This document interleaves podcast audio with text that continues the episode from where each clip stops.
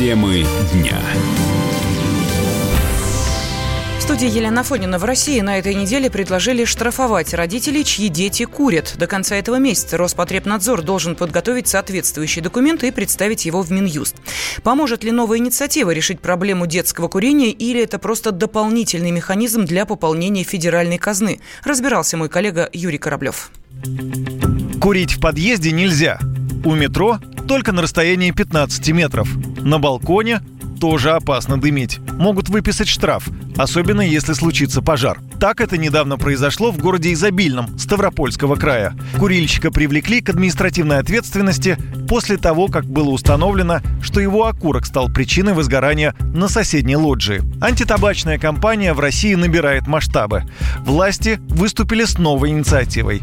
Так в правительстве обсуждают идею ввести административную ответственность для родителей, у которых курят несовершеннолетние дети. Предложение было выдвинуто Министерством внутренних дел.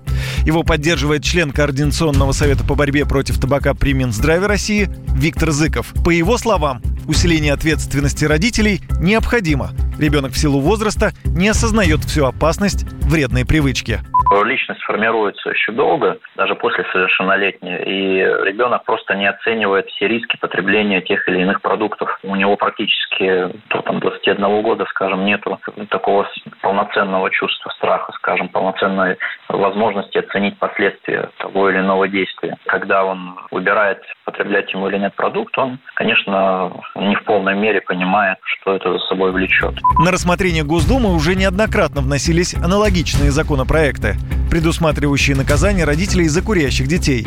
Инициативы не получали поддержки правительства и отзывались авторами проектов.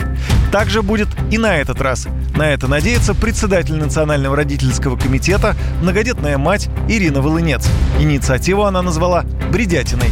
Далеко не все родители знают о том, что ребенок курит. И узнав об этом, многие испытывают самый настоящий стресс и сами нуждаются в защите и поддержке. Во-вторых, а, государство должно на бесплатной основе обеспечивать занятость наших детей во внеурочное время. Кружки, секции, э, разные танцы, музыка. Почему это важно? Ребенок, который загружен, которому интересно, а, не успевает заниматься всякой ерундой, пить, курить, употреблять наркотики. А, потому что в противном случае вся эта энергия направляется в негативное русло. И третье, что очень важно, это пропаганда здорового образа жизни путем размещения социальной рекламы в средствах массовой информации. Вот только после этого, если стало известно, что кто-то из родителей, э, несмотря ни на что, пошел в магазин, купил сигареты и заставил ребенка курить, то тогда, конечно, на этом основании такого родителя можно и нужно оштрафовать.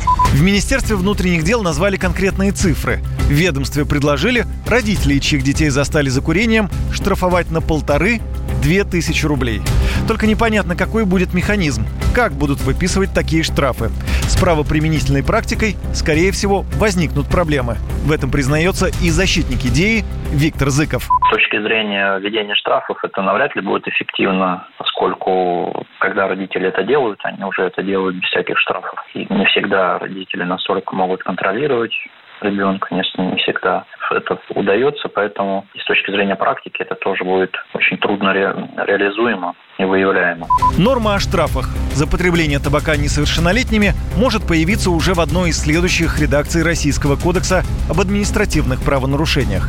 Документ, пройдя через инстанции Роспотребнадзора, должен получить визу Министерства юстиции России.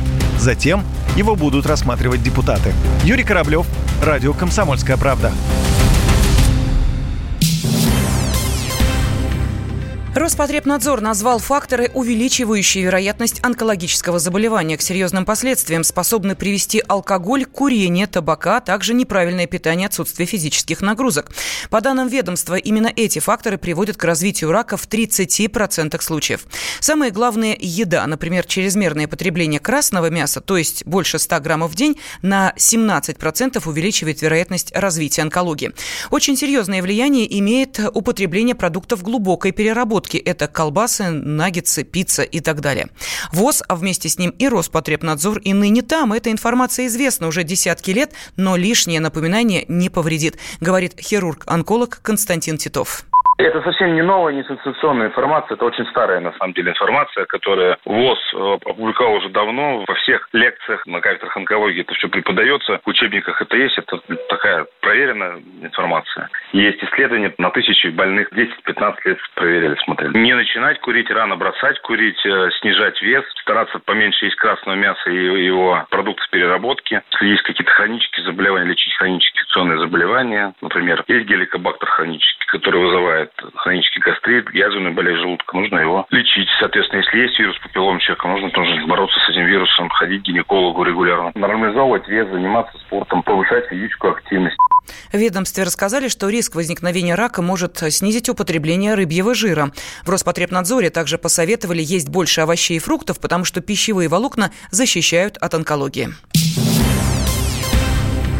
Зима близко. Синоптики предвещают предзимье в центральной России. Если в начале следующей недели еще будет тепло в московском регионе, то уже к четвергу температура резко упадет, и мы вступим в новый сезон. Что же это за предзимье, рассказала заведующая лабораторией Гидромедцентра России Людмила Паршина. Предзимье характеризуется резкими изменениями характера погоды, резкими похолоданиями и также потеплениями, когда приходят морские воздушные массы к нам в Москву и Подмосковье. Э, Но ну вот сегодняшний прогноз нам говорит за то, что резкое понижение температуры мы ожидаем 16 числа. Ночью температура по области опустится до минус 1 градуса, а дневная температура будет около 10 градусов. И такая температура в пределах климатической нормы для середины октября. Дальше погода будет характеризоваться колебаниями температуры, но пока еще предзимье у нас теплое. И мы приближаемся к зиме, и тепла настоящего можно ожидать только уже следующей весной. Ну вот максимальные температуры завтра очень теплый день, 14-16 градусов в московском регионе ожидается. Это самый теплый день на неделе. Дальше температура будет немного ниже и примерно 7-12 градусов в дневные часы и в ночные часы от 3 до 8 градусов. Это все равно выше нормы климатической для этих дней октября. Но устойчивого тепла теперь приходится ждать только весной, говорят синоптики. Зима будет чуть теплее климатической нормы для того или иного региона, но оттепели или затяжных заморозков это не отменяет. Темы дня. Зуб даем. Всем, всем, всем. Только в октябре. Установка коронки всего за 11 500 рублей. Можно в рассрочку. Гарантия до 15 лет. Изготовление за 3 дня. Подробности по телефону 132 30 90. Код 495. На связи круглосуточно. Звоните 132 30 90. Код 495. 132 30 90. Красивая улыбка бесценна. Имеются противопоказания. Необходимо проконсультироваться со специалистами по применению услуги. Срок действия акции с 1 по 31 октября 2019 года.